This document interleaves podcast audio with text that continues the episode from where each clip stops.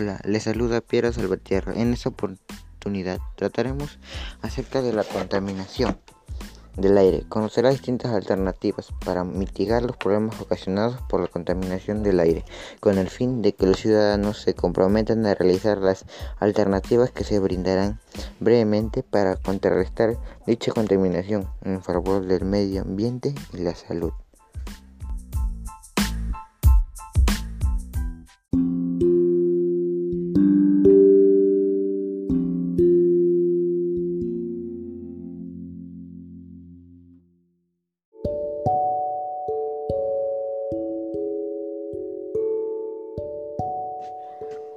Debemos entender que la contaminación atmosférica es la presencia en el aire de materias o formas de energía que emplean riesgos, daño o molestia para las personas y seres de la naturaleza popular, así como que pueden acatar distintos materiales, reducir la visibilidad o producir olores desagradables o enfermedades.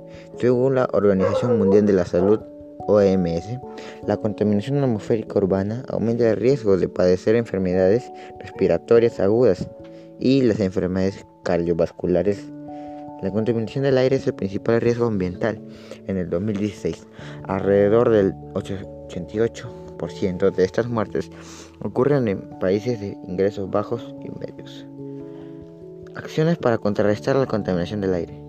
Reducir el consumo de electricidad, consumir alimentos orgánicos, no quemes los residuos sólidos, pues estos generan gases tóxicos que dañan el medio ambiente, trasladarnos en bicicleta o caminar. En la agricultura se puede promover el uso de pesticidas y fertilizantes que no contaminan ni afectan el medio ambiente.